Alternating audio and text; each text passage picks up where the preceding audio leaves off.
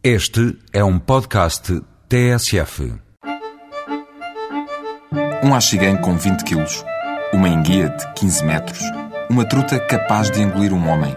Dizem que os pescadores gostam de inventar histórias. Ou pelo menos de as acrescentar um bocadinho. Se quer ouvir estas e outras aventuras, das verdadeiras também. Se gosta de peixe de rio e se perde por uma boa caldeirada de lampreia.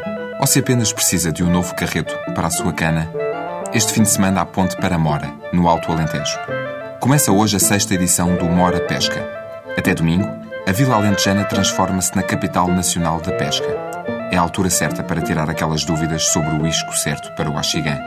Empresas ligadas ao setor, artigos desportivos, equipamentos, há de tudo num evento que reúne federações, associações, empresas e, claro, pescadores profissionais e amadores.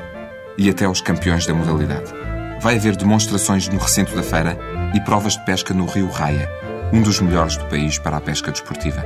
Mas não pense que isto é só para quem gosta de calçar galochas até à cintura. Dê mais umas braçadas e aproveite para visitar o Fluviário de Mora, no Cabeção, em pleno Parque Ecológico do Gameiro. É o único grande aquário de água doce da Europa.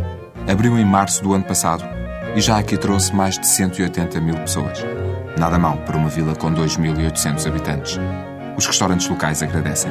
Por falar em restaurantes, há outras saborosas razões para uma visita à Mora. Que tal umas migas de espargos? Ou uma sopa de axigã ou cação? E se já tiver farto de peixes, também marcha um cabrito no forno, uns lombinhos de javali ou um ensopado de borrego. E estes não precisa de os pescar.